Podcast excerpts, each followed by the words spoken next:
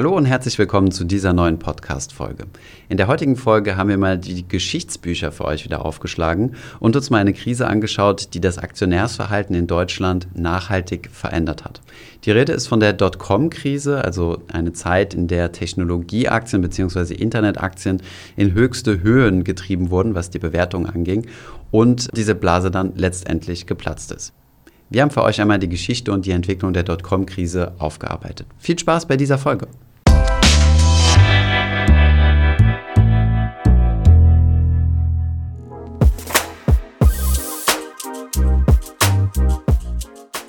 Je nachdem, wie alt ihr seid, erinnert ihr euch vielleicht daran, wie das Internet unser Leben erreicht hat und die Gesellschaft erobert hat.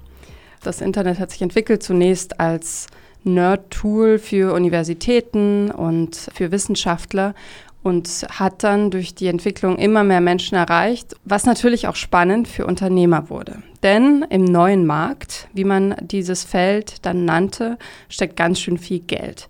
Heute erzählen wir euch, wie sich das Ganze dann entwickelt hat und um 2010 herum zu einer Spekulationsblase herausgestellt hat, die vielen Anlegern große Verluste eingebracht hat und, wie Thomas schon gesagt hat, das Vertrauen in Aktien nachhaltig bis heute geschädigt hat. Hm. Ja, das Internet war ja so eine, so eine neue Sache gewesen damals. Ich erinnere mich äh, noch ganz gut, dass ich gehöre noch zu der Generation, die noch so piepende Router kennengelernt hat. Also die, die sich dann so mit dem Internet Modems. verbinden. Modems, genau. Äh, und ähm, habe das auch so mitgekriegt und ist auch einer so meiner ähm, Regrets sozusagen, dass ich da nicht tiefer eingetaucht bin. Aber auf jeden Fall eine spannende Zeit, äh, die dann auch einiges an der Börse bewegt hat. Aber vielleicht steigen wir erstmal in die Grundlagen des Internets ein. Wann ging das Ganze denn los? Und genau. 1989 entwickelt Tim Berners-Lee das World Wide Web am CERN als Tool, um Daten auszutauschen. Um 93 herum wird damit schon mehr experimentiert, aber es ist immer noch echt eine große Nische, also nur ein Prozent der Bevölkerung nutzt damals das Internet. Das ändert sich, als die ersten Internetbrowser entwickelt werden und den Zugang zum Internet für alle eröffnen. Und zwar kommt 1994 Netscape auf den Markt. Das kennen vielleicht einige von euch noch.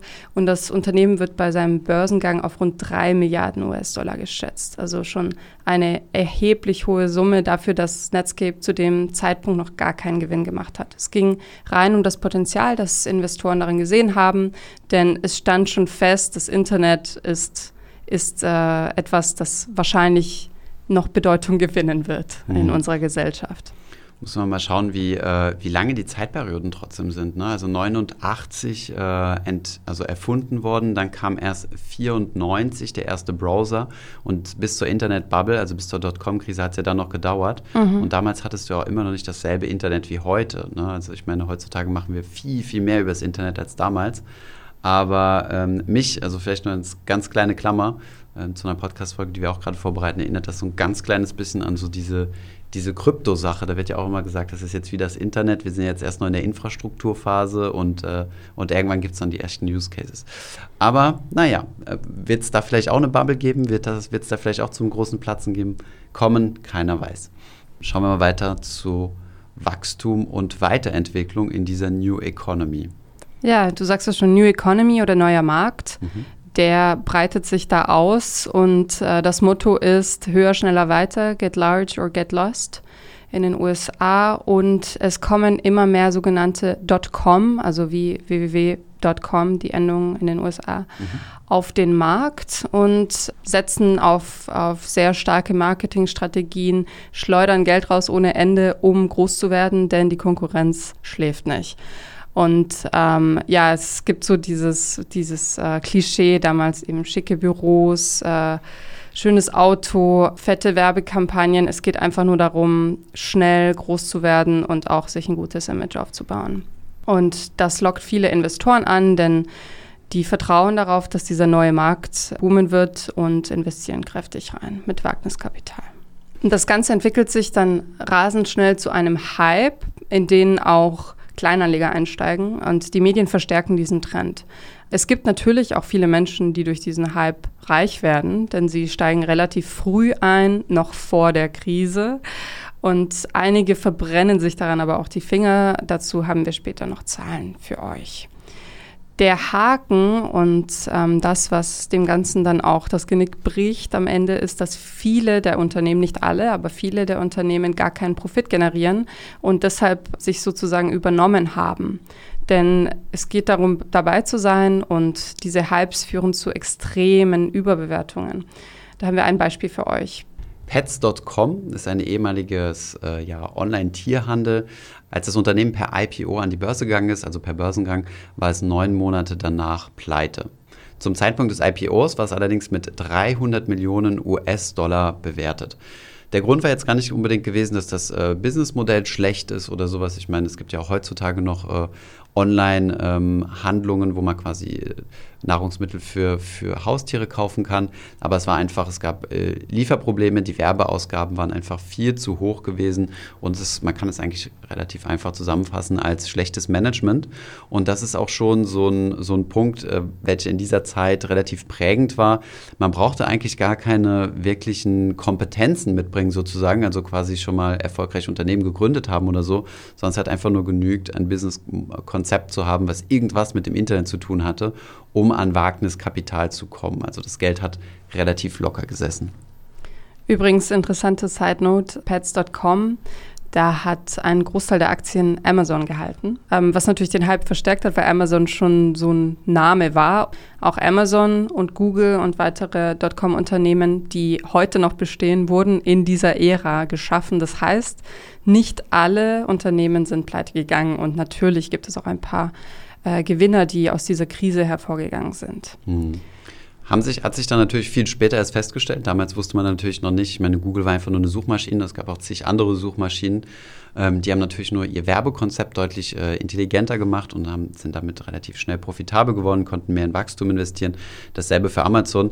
Ähm, ist eigentlich auch so ein bisschen so ein Learning, was man daraus ziehen kann, nämlich ähm, nicht Hypephasen bedeutet nicht immer, dass alles schlecht ist, sondern es wird einfach komplett exaggerated, es wird völlig übertrieben. Das sieht man zum Beispiel auch bei diesen, äh, in vielen Bereichen, ja, so Essenslieferdienste oder, äh, oder diese E-Roller, die es in den Städten gibt und so. Da gibt es ganz viele äh, Mitbewerber, die auf einmal an den Start gehen. Irgendeiner wird sicherlich das Rennen machen, wir wissen aber noch nicht wer. Ja, deswegen ist es wichtig, dass man in so Hypephasen sehr, sehr, sehr vorsichtig ist und nicht einfach äh, alles kauft, wo ein Hype drauf ist, weil die Überlebenswahrscheinlichkeit äh, relativ gering ist, aber manche werden dann ziemlich groß. So the winner takes it all Prinzip.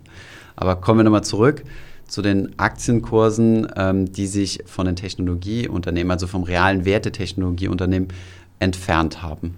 Ja, viele Tech-Unternehmen verdoppeln bzw. manche vervierfachen sogar den Verkaufspreis ihrer Aktie am Tag des IPOs. Hm.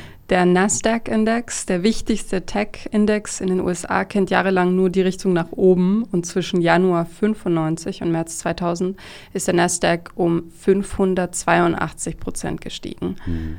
Also eine extreme Steigerung.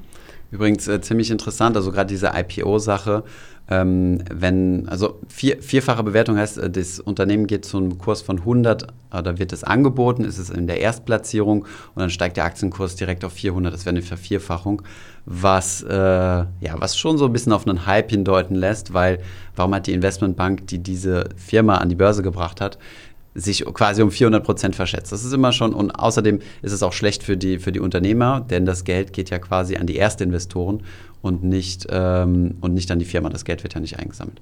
Okay, das so, also als kleine Side Note. Es gab in dieser Zeit aber auch in Deutschland eine Äquivalenz zum Nasdaq, äh, der ins Leben gerufen wurde. Und zwar der NEMAX-Index. NEMAX steht für der neue Marktindex und ähm, den hat die Deutsche Börse Group hat am 10. März 1997 erschaffen und an den Markt gebracht. Und äh, wie Thomas sagte, das Vorbild dafür war der Nasdaq. Und das heutige Äquivalent wäre der TechDAX, der ja nach wie vor besteht, ähm, der aber sich erst später entwickelt hat. Die ersten NEMAX-Unternehmen sind Bertrand und Mobilcom. Mobilcom kennt ihr vielleicht. Das erste ausländische Unternehmen NEMAX ist das niederländische Biotech-Unternehmen Kiagen. Ende 1997, also nur ein paar Monate nach Gründung, sind 17 Unternehmen im NEMAX gelistet. Der Index hat zwischen März und Dezember 1997 um 97,4 Prozent zugelegt. Also hier ganz klar zu sehen, der Hype. Mhm. Und im nächsten Jahr sogar 100, fast äh, 175 Prozent, also nochmal mehr als verdoppelt. Ja, 1999, also zwei Jahre später, veröffentlicht die deutsche Börse den Blue Chip Index NEMAX 50. Als Basiswert werden 1000 Punkte gesetzt. Der bisherige NEMAX wird in NEMAX All Share umbenannt. Genau, das waren dann also die 50 größten Tech-Unternehmen, äh, NEMAX 50 und der ehemalige NEMAX ist dann halt quasi alles, was irgendwas mit äh, Technologie und neuer Markt zu tun hat. Wer jetzt denkt, das hätte doch jemandem auffallen müssen. Ja, auch damals gab es Menschen, die das kritisiert haben und die von einer Blase gesprochen haben. Zum Beispiel André Costolani, der sagte 1999 schon, es werde ein Blutbad am neuen Markt geben und sagte in einer Talkshow zum neuen Markt darf man nicht gehen, das ist ein Betrug mit gezinkten Karten. Diejenigen, die uns schon ein bisschen länger verfolgen, wissen, dass man solche Crash-Prophezeiungen natürlich immer mit Vorsicht genießen soll, weil im Nachhinein weiß man natürlich immer, wer recht gehabt hat. Aber auf der anderen Seite gab es sicherlich auch schon äh, einige Jahre davor Leute, die vom Crash gesprochen haben, der dann nicht eingetreten ist. Und äh, sowas muss man immer mit Vorsicht genießen. Allerdings, ähm, ja, André Costolani ist ja eine ziemliche, ziemliche Börsenlegende und der hat halt seine Aussage darauf fundiert, dass, ähm, dass er sich die Bewertungskennzahlen angeschaut hat. Und eine Bewertungskennzahl, die wir uns auch mal rausgesucht haben, ist das sogenannte Kurs-Gewinn-Verhältnis. Genau, das Kurs-Gewinn-Verhältnis oder auf Englisch Price-Earning-Ratio zeigt an, wie die Gewinne des Unternehmens im Verhältnis zum Aktienkurs stehen. Das ist ein Kriterium, das wichtig ist für die Aktienbewertung. Und da wird nämlich ganz schnell deutlich, wenn ein Unternehmen nur Geld ausgibt und noch keine Einnahmen macht. Ähm, wir haben rausgesucht Zahlen zum SP 500. Das ist ein US-amerikanischer Technologieindex. Und der hat in den 80er Jahren ein durchschnittliches Kursgewinnverhältnis von circa 10. Das heißt, der Aktienwert an der Börse ist im Durchschnitt zehnmal so hoch wie der Gewinn der Aktie. Genau, das kann man sich ungefähr so vorstellen. Du hast ein Unternehmen, was also 10 Euro pro Aktie Gewinn gemacht hat und der aktuelle Börsenkurs liegt bei 100. Dann hast du also quasi den, den Kurs, der zehnmal den Gewinn widerspiegelt. Und das bedeutet dann halt gleichzeitig, je höher dieses Kurs-Gewinn-Verhältnis ist, desto höher steht der Kurs im Verhältnis zum Gewinn. Das bedeutet, desto teurer ist das Unternehmen bewertet. Genau, und wie ich sagte, in den 80er Jahren lag es für den SP 500 bei 10 und durch den Hype lag es 2000 bei durchschnittlich 44. Das heißt, die Aktien waren 44 mal so hoch bewertet wie der Gewinn der jeweiligen Unternehmen. Übrigens, kleine Side-Note, aktuell 2021 liegt das Durchschnitts-KGV für den SP 500 wieder bei über 40. Wie sah es beim Nasdaq aus, dem anderen Tech-Index in den USA, Thomas? Genau, also der Nasdaq stand im März 2000, also kurz vor dem Crash, auf einem Rekord von 5049 Punkten. Und die Unternehmen, die dort enthalten waren, waren nicht zu einem KGV von 44 bewertet, sondern tatsächlich zu einem KGV von 200. Das bedeutet, ähm, um bei unserem Beispiel zu bleiben, ein Unternehmen, was 10 Euro Gewinn je Aktie produziert, wäre dann mit einem Kurs von 2000 Euro bewertet worden. Das bedeutet, hier kann man sehen, dass hier schon extrem hohe Preise bezahlt wurden. Wie erklärt sich sowas? Naja, solche hohen KGVs entstehen vor allem dann, wenn man ähm, an eine Wachstumsgeschichte glaubt. Das bedeutet, wenn heute die Gewinne noch extrem niedrig sind, sieht man zum Beispiel äh, bei Tesla und anderen Tech-Aktien auch heute, die Gewinne sind ziemlich niedrig. Es wird sich aber erhofft, dass in Zukunft sehr große Gewinne gemacht werden.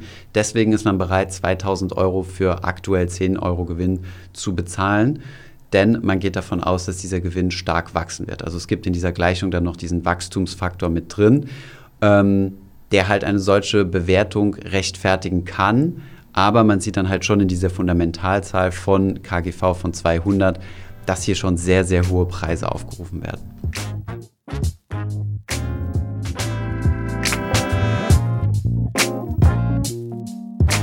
Wie ist das Ganze dann geplatzt? Am 10. März 2000 erreicht der Nemax All Shares seinen Rekordstand von 8.559 Punkten. Rund 300 Unternehmen sind zu dem Zeitpunkt darin gelistet. Nach Marktkapitalisierung sind sie 235 Milliarden Euro oder knapp 460 Milliarden D-Mark wert. Auch der DAX erreicht einen damaligen Rekordstand und knackt die 8000er Marke. Immer mehr Unternehmen können derweil aber ihre Prognosen nicht erfüllen und die Kurse rutschen nach und nach ab. Teilweise erholen sie sich wieder kurzzeitig, aber es geht immer weiter nach unten. Genau, dieser März, also dieser genannte Höchststand, ist dann der Moment, ab dem es dann bergabwärts ging. Ähm, immer wieder gab es stärkere Kursrutsche. Allerdings standen so viele Unternehmen in den Startlöchern, um noch an die Börse zu gehen, also ihr IPO durchzuziehen, dass es auch nach dem ersten großen Rutsch immer wieder neue IPOs gab. So beispielsweise im April 2000 ging ähm, die Telekom-Tochter T-Online an die Börse und sammelte ein Volumen von fast 2,5 Milliarden Euro ein. Das war der größte IPO am deutschen neuen Markt. Im September 2000 geht das erste Nebax-Unternehmen in die Insolvenz, auch eine Telekom-Tochter, und zwar Gigabel. Es kommen aber weiter, wie Thomas sagte, neue Firmen auf den Markt. Der Hype geht also langsam weiter. Die bekannteste Dotcom-Aktie ist wohl die Telekom-Aktie, die sich selbst als Volksaktie vermarkt hat und gefeiert wurde. Die Telekom-Aktie stieg vom IPO im November 1996 bis März 2000 von umgerechnet 14,57 Euro auf einen Höchststand von 103,50 Euro. Ja, diese Aktie war ja bekannt dafür, ähm, viele Deutsche zu ähm, Aktionären gemacht zu haben. Nämlich zwei Millionen deutsche Kleinanleger hielten diese Aktie. Und als dann der Crash kam, ähm, ja, ist die Aktie auch rasant nach unten abgestürzt und hat sich dann quasi bis heute über Jahrzehnte hinweg nur seitwärts bewegt, steht heute bei zwischen 17 und 18 Euro, also nicht wesentlich höher als zum Börsengang im November 96.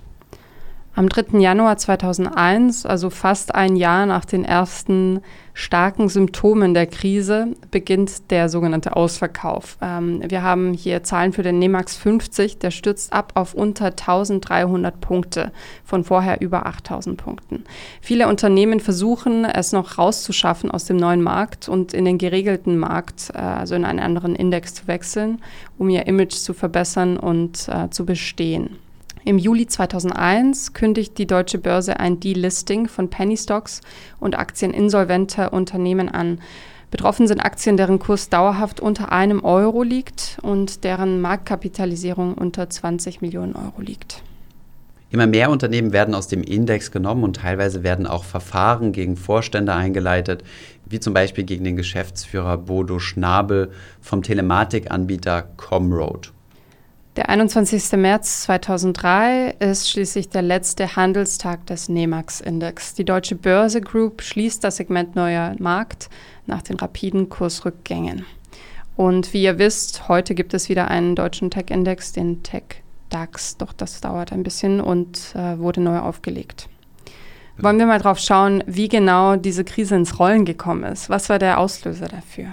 Genau. Es gibt natürlich immer verschiedenste Auslöser. Es ist meistens, äh, es ist äh, ja meistens so der Tropfen, der das fast zum Überlaufen bringt. In der Finanzkrise war das ja beispielsweise ähm, die Pleite von Lehman Brothers gewesen, die dann nochmal so quasi als Symbol gegelten hat. Genauso aber auch äh, die Insolver oder die, die Zahlungsunfähigkeit vom, von Versicherer AIG. Also es gibt immer verschiedene Trigger, aber im Endeffekt ähm, ist das quasi nur der Auslöser dafür, dass, dass die Blase platzt. Einer der Auslöser, der gerne mal genannt wird, ist im Februar 2000, also einen Monat bevor die Kurse nach unten gingen, dann im März, hat die ähm, amerikanische Zentralbank, die Fed, angekündigt, die Zinsen erhöhen zu wollen. Das hat dann viele Großanleger ein bisschen in, in Panik versetzt und der Leitzins wurde dann tatsächlich von 5,5 Prozent auf 6,5 Prozent angehoben. Und hier nur mal ganz, ganz kurz, um die Mechanik zu verstehen. Wenn der Leitzins angehoben wird, werden andere zinstragende Anlagen attraktiver gegenüber Aktien und es gibt dann Großinvestoren, die umschichten. Und gerade bei diesen hohen Bewertungen, die wir gesehen haben, gab es dann viele, die ihre Gewinne mitnehmen und realisieren wollten und dafür gesorgt haben, dass die Kurse gerutscht sind. Genau, und so kam es zu Kettenreaktionen, die sich immer weiterentwickelt haben und weltweit dafür gesorgt haben, dass die Tech-Aktien abgestürzt sind. In den USA ging die Krise zuerst los und der Nasdaq fiel vom Höhepunkt von über 5000 Punkten im März 2000 bis auf 1114 Punkte am 9. Oktober 2002. Und durch diesen Crash wurde eine Marktkapitalisierung von 5 Billionen US-Dollar ausgelöscht. Also insgesamt sind 5 Billionen Dollar an Marktkapitalisierung ähm, verloren gegangen. Schauen wir nochmal zurück nach Deutschland. Denn die Deutsche Telekom hat ja in Deutschland sehr viele neue Aktionäre geschaffen. Das sieht man eigentlich auch ganz gut, wenn man sich mal die Zahl der direkten Aktionäre anschaut. Wir haben uns ja schon mal häufiger mit der Aktionärsquote beschäftigt, ähm, die sich ja jetzt auch wieder auf einem 20-Jahres-Hoch in Deutschland befindet, zumindest in den Zahlen 2020. Hier werden aber auch indirekte Aktionäre mit berücksichtigt. Wir haben uns jetzt mal hier nur die direkten Aktionäre angeschaut. Das bedeutet Menschen, die mindestens eine Einzelaktie besitzen. Und da sieht man einen ganz äh, klaren Trend von 1996 bis dann in die 2000er Jahre. Da ist nämlich die Anzahl der direkten Aktionäre in Deutschland von rund 3,8 Millionen Menschen auf fast das Doppelte, nämlich 6,2 Millionen Menschen gestiegen. Also der neue Markt hat sehr viele Leute ähm, ja, in den Aktienmarkt gebracht, unter anderem, wie gesagt, auch die Telekom-Aktie. Ähm, und dann sieht man auch einen ziemlich klaren Trend danach, als es dann abwärts ging mit dem neuen Markt, sind die Zahlen sukzessive bis ins Jahr 2008 abgeschmolzen und zwar zurück auf rund 3,6 Millionen Menschen. Gibt übrigens auch eine interessante Studie zu dem Thema, inwiefern die Telekom-Aktie nachhaltig die Aktionärskultur verändert hat. Die verlinken wir euch mal in den Shownotes. Danach hat sich die Aktionärsquote immer wieder mal ein bisschen hoch und runter entwickelt und ist jetzt, und ist jetzt jüngst, also im Jahr 2020, nochmal auf 5,3 Millionen Menschen hoch. Diesen Stand gab es zuletzt 2002.